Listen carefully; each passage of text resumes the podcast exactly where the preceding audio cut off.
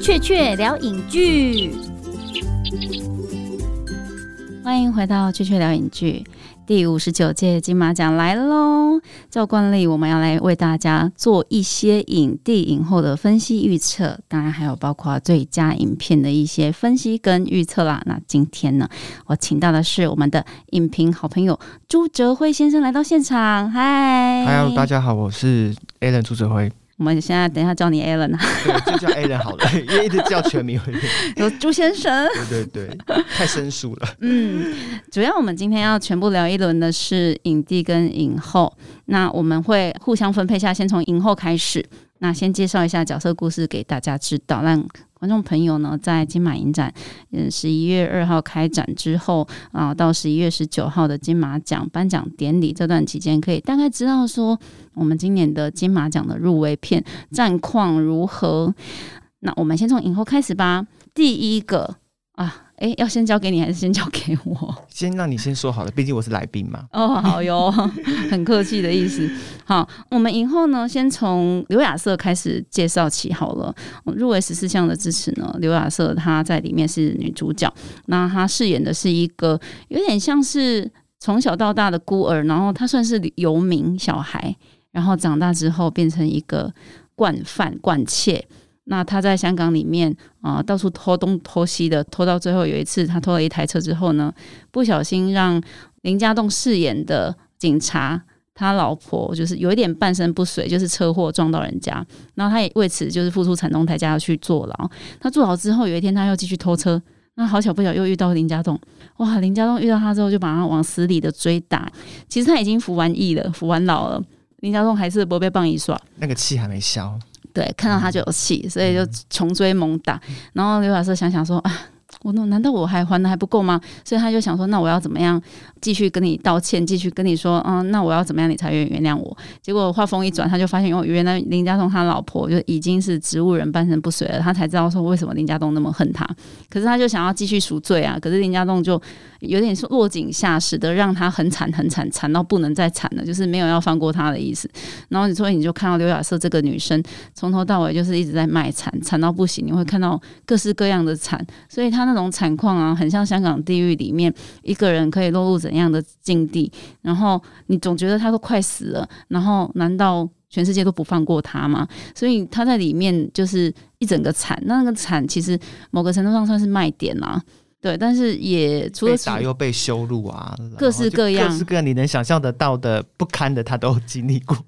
就是追赶、跑、跳、碰也好啊，然后身体、肉体的、精神的，所有的各种。对啊，就是把你凝练到地狱里面去。嗯，这个就是刘亚瑟为什么今年呢？他其实已经成为那个香港金像奖的影后了。对。然后大家都会觉得，嗯，那你继续问鼎金马奖，好像呼声很高哦。嗯。好，那接下来下一个张艾嘉张杰就来给嗯介绍啦。张艾嘉的话。其实金马奖大家其实还蛮常看到他，因为毕竟他已经是第十一度入围金马奖，算金马奖史上呃入围次数最高的演员。对，那他在那个。灯火阑珊里面其实是饰演一名那个霓虹灯管师傅的太太，然后她丈夫过世以后，她发现丈夫有个遗愿是希望做一个她心目中的一个霓虹灯管，但她本身又不会做霓虹灯管，然后她刚好遇到了她丈夫的徒弟，然后两个人就想尽办法来要完成她丈夫过世丈夫的过世丈夫的一个心愿。那她过世丈夫是任达华主演的啦，对，那基本上这一部电影的从头到尾都是算是张艾嘉的一个。主场，因为她就是唯一的一个女主角。那可以看到张艾嘉在片中，她大部分的时候，她都是一个比较哀怨。的一个表情，尤其他看的那些霓虹灯管，你也知道霓虹灯管现在在香港已经很少看到，因为它算是一个已经逝去的一个，算是一种地方的特色，在地特色，对一个在地特色一个情怀的景物，所以他看到那些霓虹灯管，就好像看到他逝去的丈夫一样，那种眼神既哀怨又内敛。那基本上他在片中还是有他一个影后的发挥啦。那尤其是他在片尾的时候，其实可以看到有一些还蛮突出一个戏剧剧的转折，但但这边就不特别暴雷，如果大家有机会的话，可以去看那一，我觉得那一段的一个转折，或者是有一点像真相大白的那个细节我觉得基本上还蛮感人的，算是他一个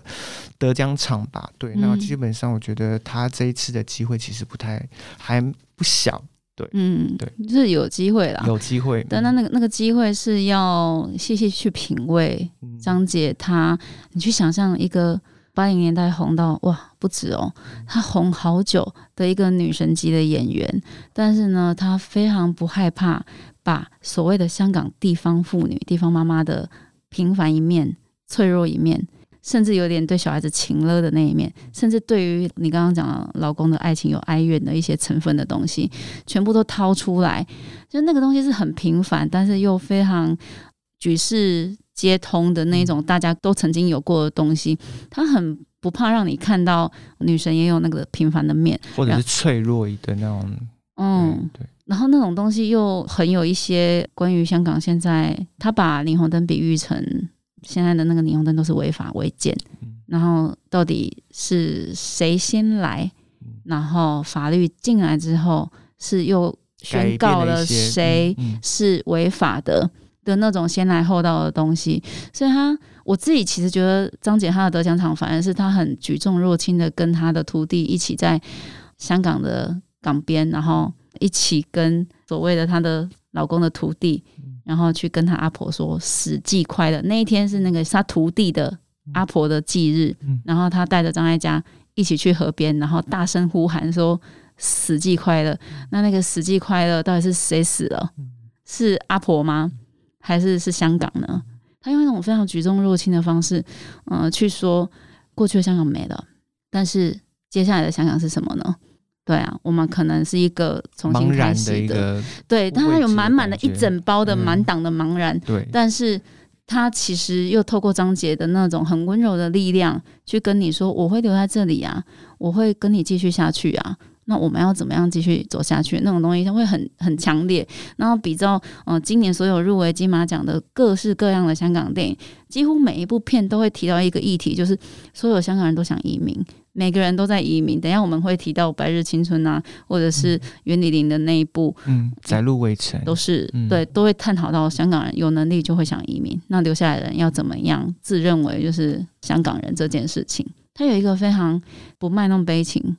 又温柔的拥抱留下来的人，淡淡的又很暖心。对，所以这会是张姐她，我会说，如果这是这你从小看张艾嘉的电影长大的话，你会看到她演的最松、最松弛有度，然后又又觉得说她好像是本色演出，但她又不全然是这样而已的那一种很微妙，就是你去品味会一直一层一层的去感受到东西出来。那接下来我们要介绍的，就其实蔡轩燕大家应该也是最熟悉的了啦，就是都看过她演的东西。那我必须要强调是，我认为蔡轩燕，我觉得好好笑，就是我把所有的女主角写完之后，我突然发现她好像很有得奖机会，会是得奖大黑马。原因在于说，她从头到尾非常像是马拉松似的去把一个很可怜的 YouTube 妈妈、单亲妈妈，想要跟女儿。无所不用其极，想要跟他生活在一起，但又不可得的那个东西之外呢？想想他那个技术面很高，就是他可以因为要自拍，所以其实某个程度上他是帮摄影机或者是代替摄影师，对，要一边帮忙拍自己，然后但是他那个情绪全部没跑掉，他从头到尾都是一个看起来很很想要努力，但是又很脆弱，然后随时都要中邪，又很紧绷，又很惊恐，小孩子又好像。有状况的那种妈妈，而且其实还不丑，就是都已经很狼狈了。那我哎，我就突然发现她真的很厉害，就是自拍各种角度都好看，然后而且也都维持在状态里面。想想那个技术层面很高啊！这技术分析之后，就觉得嗯，对这个演员他演技啊，技术就是不论是戏外的演技，就是拿摄影机那些东西，或者是他在情绪管控之下，而且最有趣的是那个高度反差在于，那个是一个脆弱的妈妈哦。但是他其实，在戏外，他身为一个演员，他要很高强度的去执行完这些所有的事情，所以他一定是很耐操、好用的那种演员。所以其实那个会发现说，他好像戏里戏外双面性的去建构了这个演员的一个表演的能耐。所以我想想，哎，好像有机会哦。主要是因为咒大家都看过，他就是一个鬼片嘛，所以呢，这个单亲妈妈就是几乎整场都是他在演，他就是独撑全场的那一个人。所以就对，就是又有篇幅。然后又有空间可以回，又有拍摄上面的难度，对，各式各样，从头到尾都要很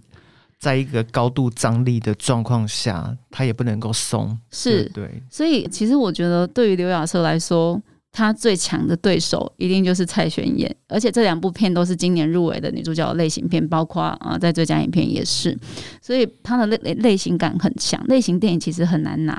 因为大家都会有一个。既定的观念印象，觉得说啊，类型片会不会就是他有那个演出公式？诶，但是你会发现这两个女演员都破除了某些公式，能达到一种新的境界。好，那接下来就是袁李玲啦。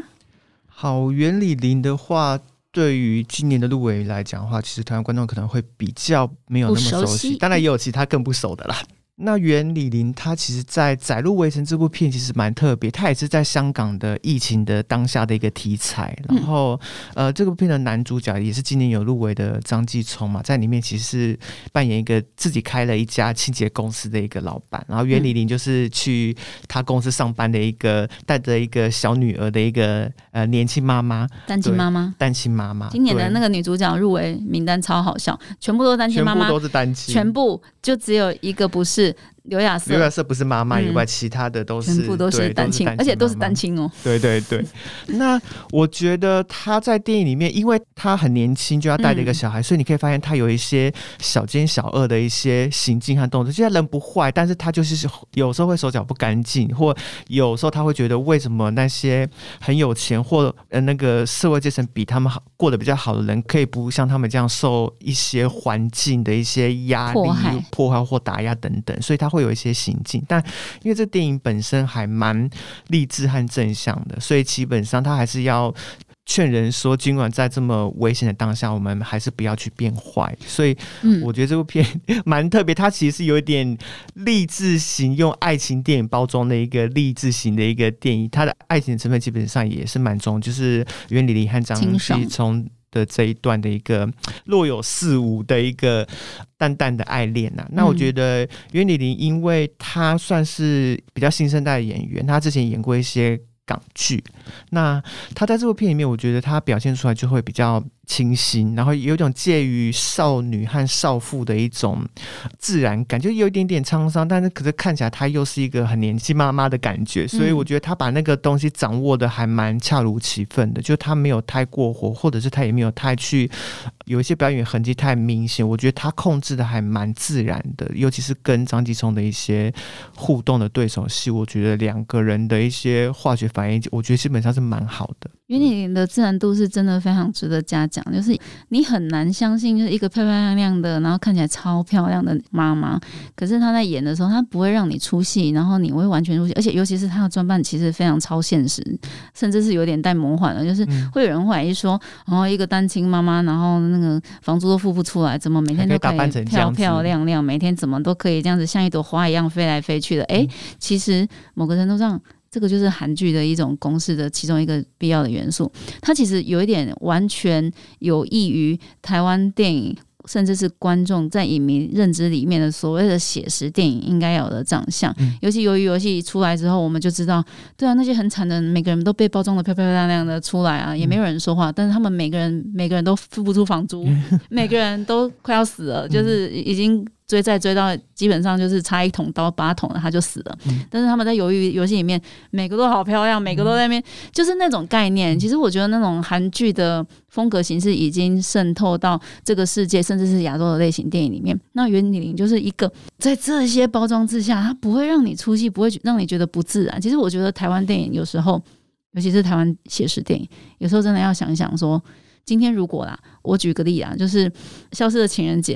的刘冠廷，其实如果再帅一点，我也不会觉得怎么样啊。就是那种东西被角色给说服，对，因为他们有演技嘛，你怕什么？你干嘛让他们就是造型一定要很投入、很土里土气的这种东西？我觉得是其实是当代影剧潮流的一种趋势。我没有会说它好或坏，我觉得新电影的写实有时候你也会真的很容易去感觉到它的写实面，当然也很好。但是今天如果有人或者香港片或韩国片这样包装的时候，其实我们也是可以去反思一下，我们台湾电影可以在美学的上面怎么样可以让现在已经观众导向的世界的观众。潮流里面抓住更多观众。今天如果你很在意你的观众的话，我觉得袁丽玲就是一个非常好的代言人，就让你知道说华语电影其实这样搞也是可以的。那袁李玲又因为是啊，今年就是影后入围片最可爱，你看到她你就会很心情会很开心。然后你刚刚有讲说，对啊，《载入围城》它其实明明就是一个去讲说哦，这个世界其实很差劲的故事，但是你在看《载入围城》的时候会看得很开心哎。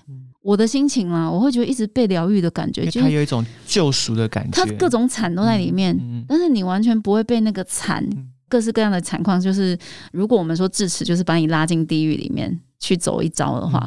哎，《载入围城》其实就是让你在地狱里面看到天堂的那种感觉。我觉得那个对于所有的观众来说都是一个很美好的观影体验，我可以这样讲嘛。其实我在看那部片的时候，我都觉得自己被疗愈了。嗯，这就是我们的原理林，它很巨大的功用。那接下来《花落阿朱妈》的红慧芳就太有趣了，它是一部新加坡电影，它是我们第五位影后入围者。红慧芳呢，她饰演一个刚好她丈夫过世了，然后呢，她变成单亲妈妈。那每天呢，她最重要的目标就是照顾像我们 Alan 一样的这样的儿子。然后结果有一天，Alan 跟她讲说：“嗯。”妈，我想要移民出去工作。他突然觉得，哈，我怎么那么寂寞？然后他儿子跟他本来要一起去韩国玩，结果儿子跑去美国要应征工作了，所以呢，他就只好自己一个人去。然后自己去韩国也就算了，他还被丢包。然后被丢包之后呢，他还遇到一个韩国大叔来载他回家。哇，这简直就是韩剧的韩剧的格式啊！对，但是他拍的从头到尾不会让你觉得不合理，就是韩剧就是有这种魔力，就是不论是。我没有说这部电影里面没有车祸，也没有癌症啊，但是反正这些东西出现，你都会觉得很合理的那种状况。他又讲是一个非常爱看韩剧的新加坡大妈，然后一切就超级合理。然后这个过程里面，你又一方面看到韩国的电影的那些风景啊，什么东西都韩，就是一个韩剧的风格，但是是一个新加坡大妈去韩剧里面走一遭，浏览大观园的感觉。然后呢，他又借由当代的亚洲的爸爸妈妈怎么样在孩子长大之后，人生被丢包的那种感觉，一种空窗期的那种。对你突然觉得小孩子不理你的那种精神上的丢包啊，不是说旅游上的丢包，但是他透过旅游上的丢包去让你知道说，把那个问题更凸显出来。对对对，然后所以呢。呃，洪慧芳呢，她在里面呢，就是一个很棒很棒的妈妈哦，个性也是里面最好的其中一个。就是在如果影后群里面，这个妈妈大概就是我们所想象到亚洲妈妈的温良恭俭让、可爱，然后呃，里面的妈妈其实都还蛮好的，都很好，但是就只有洪慧芳是从头到尾。都好到让你觉得哦，你怎么那么委曲求全？生气，完全不会情了。那个张艾嘉还有情了一下，了自己的家人。对，但是呃，洪慧芳是真的完全没有那种状况哦。但是他就人遇到人生的困境，他怎么样透过韩剧的力量，怎么透过韩国的旅游，这真的很像是韩国旅游的大叔的的疗愈力、疗愈陪伴。对，太扯了，一切就是各种扯。但是放在韩国，一切都。非常的合理了，对对，这太神奇了！大家真的要去看看这部很好玩的片。那你看完之后，你会知道说，哇，韩剧怎么样征服这个世界？从《花路阿朱妈》里面就可以看得到。这部片之后也会上映啊，所以大家应该有机会可以期待一波。对，嗯，这就是我们今天的影后的部分啦。我们影后是不是要先大概揭晓一下？说，你你跟我的预测来。对对对。嗯，你觉得谁会中？就是你认为评审会投给谁？那你觉得如果有？差池的话，黑马会是谁？我觉得评审应该会投给刘亚瑟的智齿，因为他基本上就像刚刚讲的，他算是惨到最高点，所以他这个角色经历太多的波折及痛苦，所以相较来讲，他的发挥度也更比其他的空间太大，空间太大。这个角色就是拿来拿奖用的，所以如果不是因为其他的因素，例如说他说他不会来。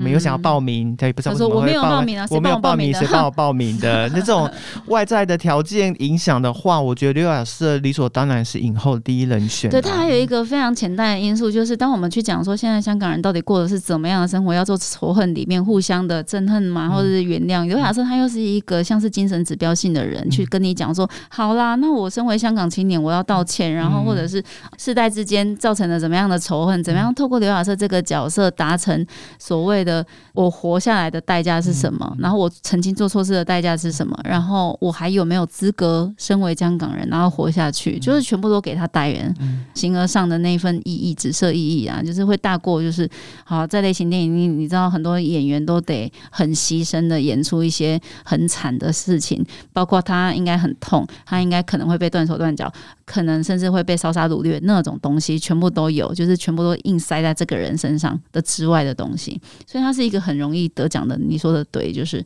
专门拿来演来得奖的。嗯，但是那你觉得黑马是谁呢？我的黑马的话，可能会跟你有点不一样。我黑马应该会选的是张艾嘉的那个《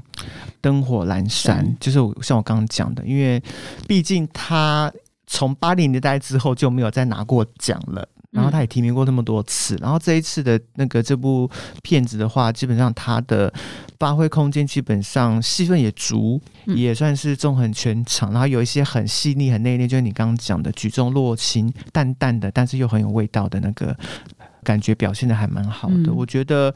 有可能评审会想给张艾嘉一个。补偿或等等的之类的，各式各样的，各式各样的可能。对，然后所以我觉得，如果不是给刘雅瑟的话，我觉得张艾嘉机会蛮大的。我黑马也有投给张杰，很巨大的一个原因，就是因为刘雅瑟跟蔡轩嫣他们一个是嗯鬼片的类型电影的极致的演出，然后刘雅瑟他是嗯也是香港的新形态的警匪片。他没有要跟你说我想当好人，或者是谁要活下去，而是大家弱弱相残之下的一个结果的互相救赎。这两个很惨、很惨、很辛苦、很辛苦跑完全场的，像马拉松似的，很辛苦的，就是剩半条命的刘亚瑟跟蔡玄燕呢，他们有一种你知道互相打架的感觉，就是他们的同质性高。我不是说演出的同质性，而是他们付出的努力跟全程跟血肉淋漓的那些东西。其实演技又是体力活。全部都有，对，就是所以呢，可能会因为这样子的鹬蚌相争的关系，就变成张姐渔翁得利，因为他是完全自外于，就是他轻轻飘飘的，就是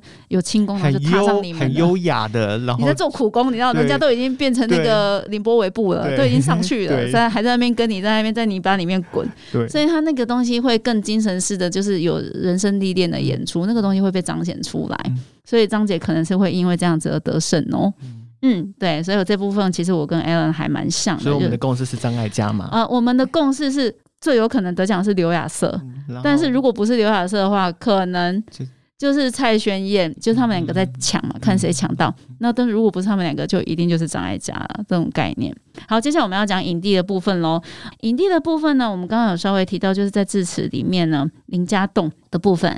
再来请 Alan 简单介绍一下他。好，其实这次我们刚刚有讲嘛，就是刘亚瑟是很惨那个，那到底是谁让他这么惨？那其实是林家栋，因为刘亚瑟在片里面就是害林家栋，算是家破人亡的角色，就把他老婆装到。瘫痪啊，然然后，但是因为电影里面他又是林家栋的线人，所以他又想折磨他，但他又需要他，所以那个角色的层次基本上是蛮冲突性蛮大的。所以他一边又要他去帮他去完成一些案子的线索，然后一边看到他就是一肚子气，想要找各式各样的机会折磨他。对，所以林家栋在里面的角色基本上是蛮蛮强悍的，而且是有点坏。然后，但是他又要。办案，所以这个角色基本上他不是个多正直的警察，那就是一个算是一个老油条的警察，总是有用自己的方法去达到他想要的目的。很神奇哈，因为林家栋他以前树大招风，让人家觉得不寒而栗的东西，其实在智齿里面完全也被复刻了。对，就是他明明演好人，但你觉得他好坏？他还是就是一个很。阴沉的一个警察的阴险的角但其实他内心又很脆弱。办好事，对对对，然后他又要去查案什么等等的嘛。对他把那种善恶的复杂度完全 mix 在一起，搅拌到让你完全分不开。对，所以我觉得林家栋的。演技到这几年基本上都已经炉火纯青，我觉得就是炉火纯青。你看他之前入围金马的那个手卷烟，台其实也是很厉害。然后这部片的话，得力于整个片子的类型或者是剧情，而且他他的发挥空间基本上真的还蛮大，而且他算是面面俱到，几乎没有一个失手的地方。然后他也在电影里面达到了某种。救赎的那种光辉出来，所以我觉得整部对这很妙。这个角色实在是分量很重，然后基本上真的是很抢眼，复杂度也高，对复杂度很高。嗯嗯嗯，这就是智齿的林家栋。那接下来我们也要讲一下我们台湾代表哟，现在正在上映中的《最后真相》的张孝全，他这一次很妙啦，因为他自己曾经一度打自己嘛，他今年也有《童话世界》上映过，然后在里面演律师。那这一次。是他在《最后真相》里面，他演的是一个媒体节目主持人，有点像是记者一样的人，又像是自媒体的 YouTuber。张孝全他演的这个角色呢，哦，让很多观众对他有耳目一新的感觉，因为坊间大家都在传张孝全就是只会演你要说就是啊话不多吗？或者是说某种很感性的，甚至说是或者是很性感的那种角色。但是呢，这一次呢，他在里面非常的高维，然后他自己是形容他的那个角色有点像是那是什么科幻玄怪的那种，专门在探讨那种飞碟的那种主持人，就是会很夸张、很观众导向时刻，对，让刘宝杰哦那一种 的，让你看到说哦，怎么张孝全？你很少看到口条这么好的张孝全出现在大家的。面前对，但是他同时他又把那种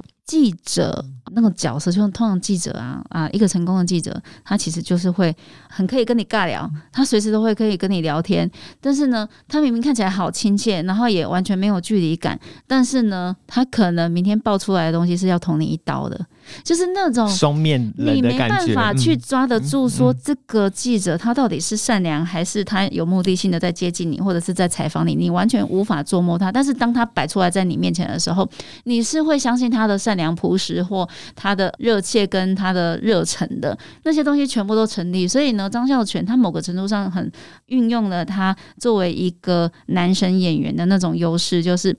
你端出来，大家可能就会对你感觉到喜欢，或者是不会对你有有所防备。对，但是当他查到他要的东西的时候，他会怎么样去用他的资讯呢？你完全无法去掌握他。所以呢，他的那种复杂度也因为这样子，在随着最后真相一个好像是杀人犯越狱的情节里面，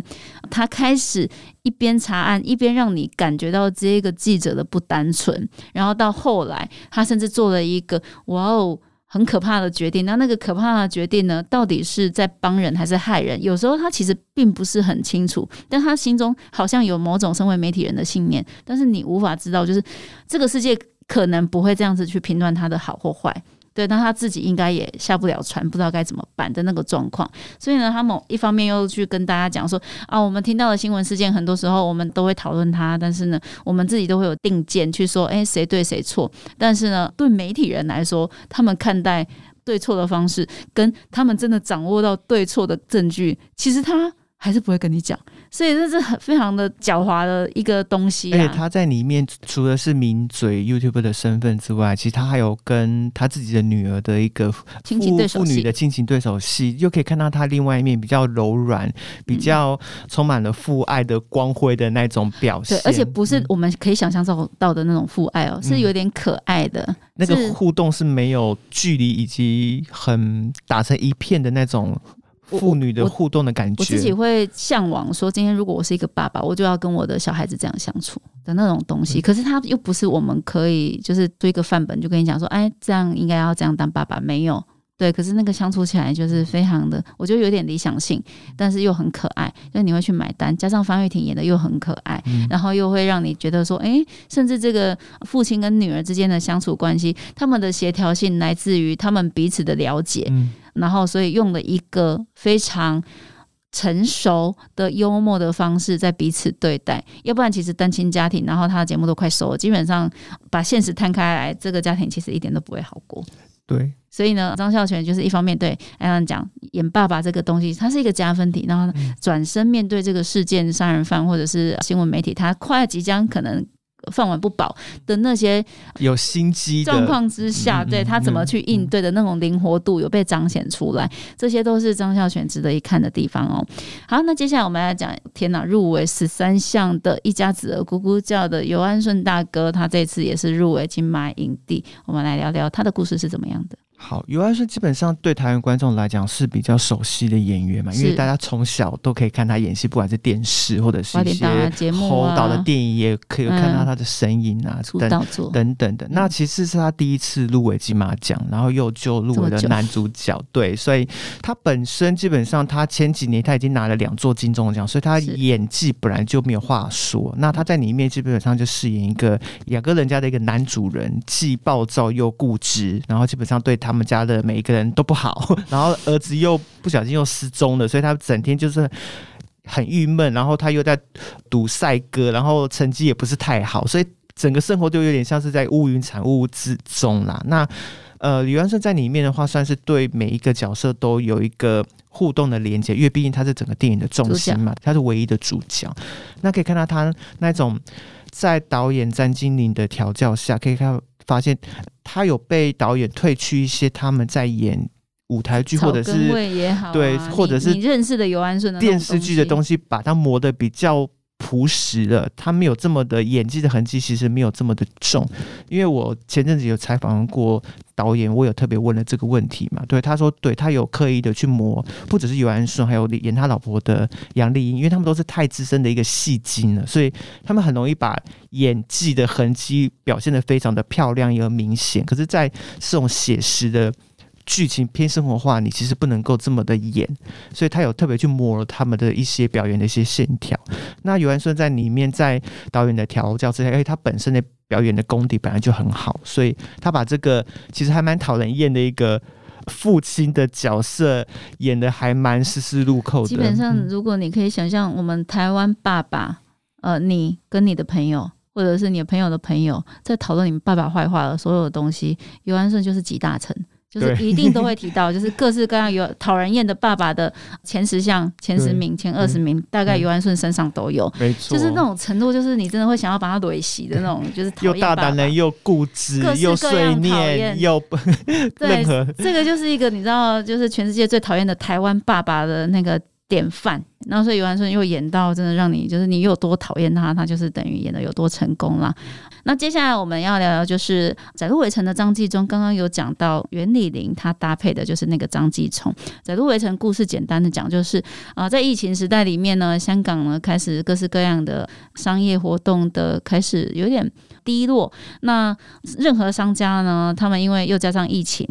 的关系，所以就变成说，你要有开张了，你要营业呢，你就必须要透过各式各样的清洁啊，然后消毒啊的认证。那张继聪就是演清洁。消毒公司的老板，艺人公司啦。那这个艺人公司呢，本来一间店一间店的帮大家做清洁，之后呢，有一天突然袁丽玲就跑进他的生命里面，跟他讲说：“哎，你缺人吗？我可以帮你做打扫。”张继聪本来不要他的，可是呢，袁丽玲又没工作，然后所以他就有点起了恻隐之心，想说：“哎，反正我有时候我也需要帮手，所以就好心的让他跟他一起工作。”所以两个人长得漂亮。哎，这我就不知道喽。这个张继聪他在里面，我觉得演的很好的地方是他其实从头到尾，不会让你觉得他是贪图他的你不会觉得他对袁丽玲有色心啊？对。然后，但是呢，他又是一个真的是善良的人。那他的善良是表现在袁丽林之前，他是针对他妈妈，就是那个好像有一点点失智，然后有一点点独居的妈妈，他呃倾尽全力的去用实际的行为去关怀她。然后呢，转头呢，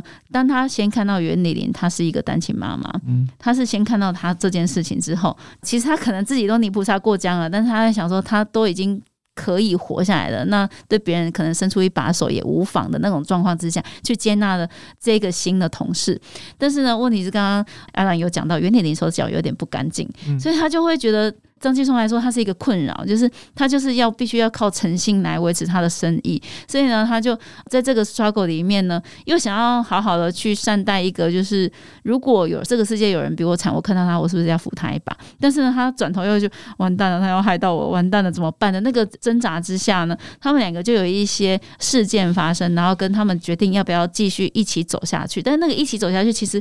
啊，到很后来，很后来才会去讲到感情的部分，是几乎是很淡的，没有的。但是前面都是真的是有点像是事业上或者是生存下来有革命情感的那个东西先行。所以张继聪他在里面，哦，我真的不骗大家，我看到有一半就是他们两个去不小心扫到，有点像是我是遗物整理师，就是有人孤独死了，然后他们要去清扫那个环境现场的时候，有点你就吐啊什么的干嘛的，然后呢，张继聪就请他吃烧肉串，然后他们两个在那边聊天聊说啊，人生不过就是。是这样吗？的时候，哇！当下我觉得张继聪长得好像梁朝伟，就是他觉得充满了魅力。对，就是他那一种，就是对于生命看淡，但是我们还是要把我们自己事情做好的那种认命的感觉。哇！其实以前我们在那边形容说，有些特定，例如说女主角或者是女演员，会彰显出某种角色在人性上面的至善、至良跟温柔的那种面向的东西，突然之间全部都给张继聪了。就是它是成立的，你会突破了一个性别的疆界，去觉得说，对呀，其实男人这样很 man 很帅，你知道吗？就是他非常又温柔又有责任感，对，而且他那个慈祥跟感性的程度，真是爆表的帅到让我真的不可避是。我没有看过张继聪这么帅过的这种程度，真的是看到他会很喜欢。然后再加上这部片，我们刚刚有透过原点里面讲说，世界这么惨，但是哇，他们的世界里面有他们在的世界里面，你会觉得特别疗愈。所以这个很高度反差的东西放在这两个人的角色身上，哇，从头到尾都看得很舒服啊！这就是张继聪他的一面了。好，介绍一个我们要介绍的就是黄秋生。好，黄秋生的话，基本上大家对他就是非常的熟悉啦，因为熟到不能再对，因为他毕竟出道这么久，演过这么多戏，拿过三座金马奖了嘛。然后他这一次在《白日青春》里面的角色是饰演一个计程车司机，然后其实他跟他儿子的感情也不算太好。这个角色类型有点像他之前的那个沦落人的角色，就是他很常常演跟儿子感情不好的父亲的角色。然后在里面呢，他因为一次意外就害了，在里面也有入围新人奖的那个小男孩的爸爸过世了，对，所以他内心有一种愧疚感，他就展开了他的赎罪之旅，然后就带着小男孩，呃，有一场蛮感人的逃亡的过程。对，那我觉得这个角色对黄秋生来讲的话，我觉得其实不是信手拈来的感觉，一点都不难啦。对，我们在看的时候就觉得他好像就轻轻松松的就把那些角色的一些起承转合都。表达的还有那个角色的嗯痛苦啊，或者是无奈啊，或者不该怎么办的东西，呃，各式各样的都没有失分。对，就是就觉得这个角色对黄秋生来讲会不会太简单了？就是在看的时候，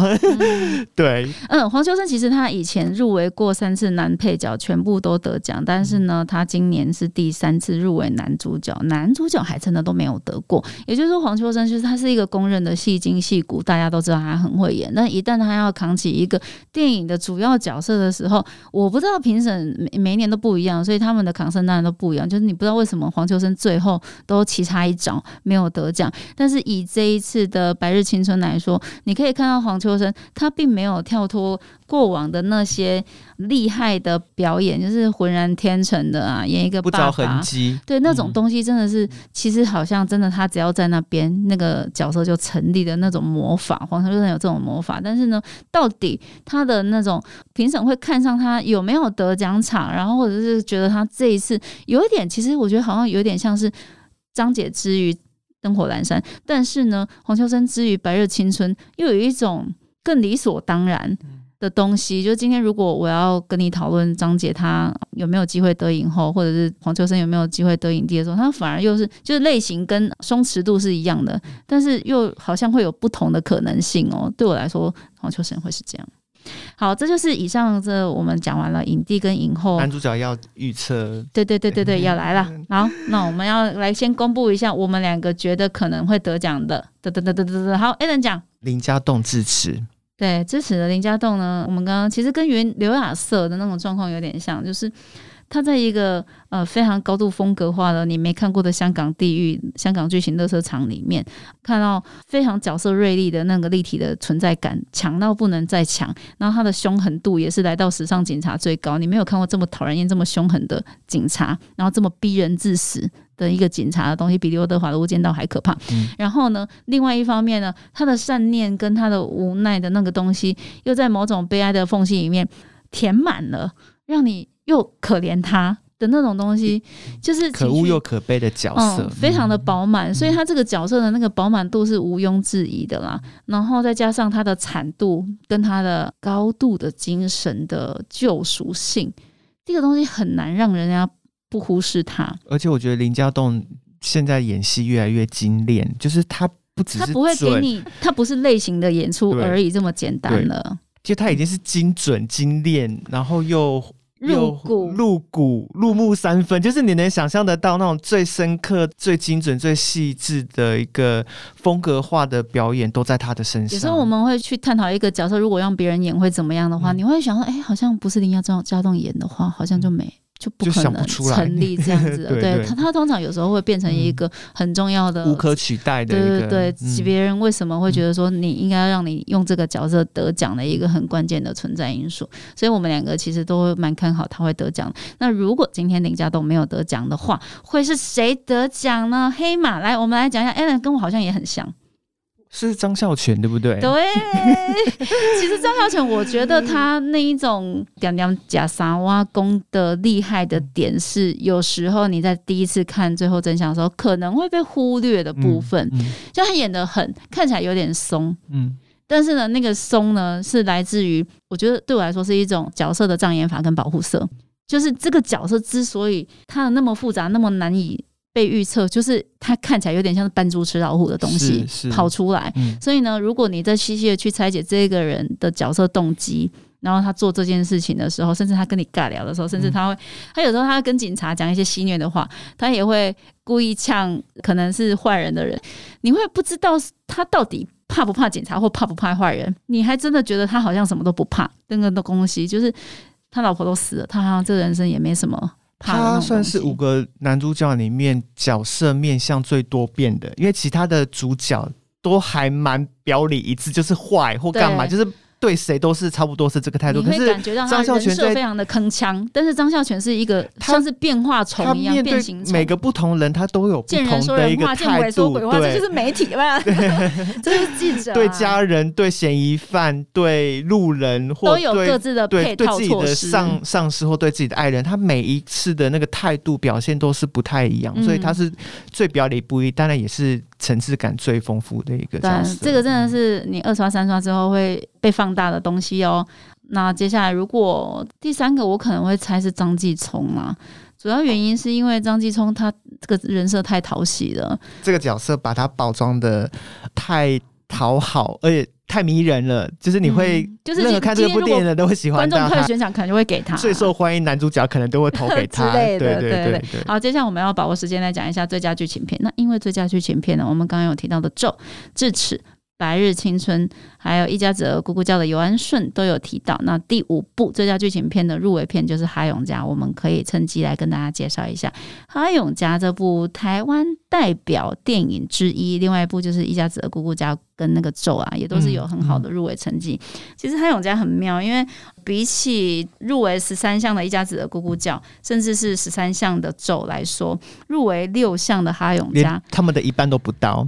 对，那为什么它会有一面呢？我其实我跟大家好好的介绍这部十月十一号要上映的《海永家》这部电影啊，它美妙之处在哪里？今天如果大家有看过，我对我来说，它就是可能是台湾的呃四之愈合的那种电影，就是它用一种好像是家庭片的一种温度的东西，但是它让你看到了台湾原住民的家庭故事，听起来好像是台湾原住民的故事关我们什么事情？哎，没有，我在看《海永家》的时候，我有感觉。那个好像就是在讲我家的家里的故事一样。他故事是讲说，就是林婷丽她饰演的一个留洋归国的女孩儿，回到了她原住民的部落山上。原来是她怀孕了。那她怀孕，大家都不知道状况之下，想不到被她阿妈猜出来的。阿妈好像有通灵，说阿公托梦来跟我讲说：“你好，我们家里有人怀孕哦。”那那过程里面呢，除此之外，还有就是。林婷婷的爸爸想要参选，想要选他们的那个镇长吧？对对对，他们的乡长、镇长那种，就是地方的那个首长、里长那种概念。然后呢，所以呢，一方面他家要花钱去选举，然后一方面呢，又有一个人怀孕，所以有点像是一家子鸡飞狗跳的状况之下。哎，但是他们一家有点像是两代、三代之间的那种感情，其实有一堆鸟事。可是每一堆鸟是，你都会觉得说，哎，那看起来其实，如果用我们的既定价值观去看的话，那些鸟是全部都是让你们家庭破裂，或者让你们家庭沉沦，或者让你们那个家人之间就是不欢而散、兄弟阋墙的所有的元素、所有的事件，到最后他竟然都把它说成是反过来的。让你看到家人之间为什么是家人的那种感情联系力量很难断掉的那种救赎，因为要一起度过难关才是一家人呢。对，就那种东西会很，我觉得他是完全不着痕迹的去跟你讲说，其实呃，如果我们把台湾的历史脉络放在原住民啊，这个就是台湾的以前的主人，然后呢，他们的土地怎么样一步一步的被变卖掉，然后被拿走了之后，为什么他们还是可以这么乐天知命的有以为继的活下去？然后把它放大去看说。其实台湾人为什么大家都会觉得说台湾最美的是人情味？其实它是举世皆通的，它是有一点像是麻雀虽小五脏俱全，然后让你具体而为的看到说放大到全台湾的人，不论你是不是原住民，为什么台湾人大家都会觉得台湾人本质还是善良的？我觉得那个是一气相通的，就是我们就是什么鸟事没遇过。我们一天到晚在那边被烧杀掳掠，但是我们一天到晚在那边有很多危机的状况之下，为什么我们还是会觉得我们要努力，然后很善良的过下去？所以某个程度上，你在看哈永家说，你会被那种。很淡淡的，然后坚持善良的东西给感动，然后其实那些鸟事大家都会发生。最近选举又要到，因为看哎，它也是选举电影，很妙哎，就是但是他们的选举真的是很阳春呐，但是就很好玩，就是哦，原住民选举是这样，各式各样各种扯，还有贿选什么东西，都是讲完你之后你会觉得，而且他有时候会，他其实不是真正的喜剧，但是有时候你会会心而笑。他是比较贴近生活的，就是以相相较入围的五部片子来讲的话，其实他是会把它称为小品，没错，对。对对，就是那种东西，但是你看了之后，哎，你心里会暖暖的哦。所以呢，我自己会觉得说，哈永家他看起来好像就是一部小品的电影，但是其实他讲的又是全台湾共同坚持的某种精神价值。所以我自己是很买单的，会希望说他得奖，甚至也会预测他得奖。但是我发现 Alan 竟然跟我预测一样，哎，就是怎么一回事？你怎么会觉得哈永家可能会得奖呢？这中间一定有什么秘密？因为我觉得。今年的这个局面啊，让我想到五十届金马奖的时候，一代宗师郊游遇到爸妈不在家，嗯，就是两个很厉害、很厉害艺术极端以及技术场面极端的电影，碰到一个家庭通俗的小品，那个比较讨喜的家庭通俗小品就跑出来了。那我觉得哈永家今年的状况其实有点蛮类似，因为他遇到的对手是。支持，或者是咒，或者是一家子的咕咕叫，就是入围了十十几项，对，风格强烈，每个技术都做的很棒很到位，在争夺之下，你就发现那个比较清新、比较自然、比较贴近我们生活的东西，就会忍不住就会跳出来，可能是清流。对他有可能是那种感觉啦，那所以会觉得说，在这种很多强敌环强敌环视之下，对，因为其实我们刚刚讲的很多智齿，那我觉得他在最佳导演的机会是有的，而且呼声还蛮高。那基本上智齿拿最佳导演的话，那最佳影片理所当然，或者是比较有机会的话，就会颁给另外一个。骗子像是我们刚刚讲的哈永家，或者是一家子估价等等的，对，其实就这几部轮来轮去啊。那观众朋友，大家也可以去戏院体验一下，去金马影展体验一下。哎，大家在讲这几部片的时候，你会更有感觉哦。那我们两个人呢，其实都觉得说自此跟一家子儿。应该也是蛮有几率胜出，甚至得奖也不会意外的吧？对，只是说我们哎，评估整体其实好像哈永家还有机会哦。就他很容易在两强相争之下，就所以又是鹬蚌相争，渔翁得利的时候，就有这种感觉。大家对对，这就是以上我们今天去讲说金马影展、金马奖啊入围片的一些简单的大家重要的奖项的战局分析啦。好，雀雀看电影，我们下次见，拜拜。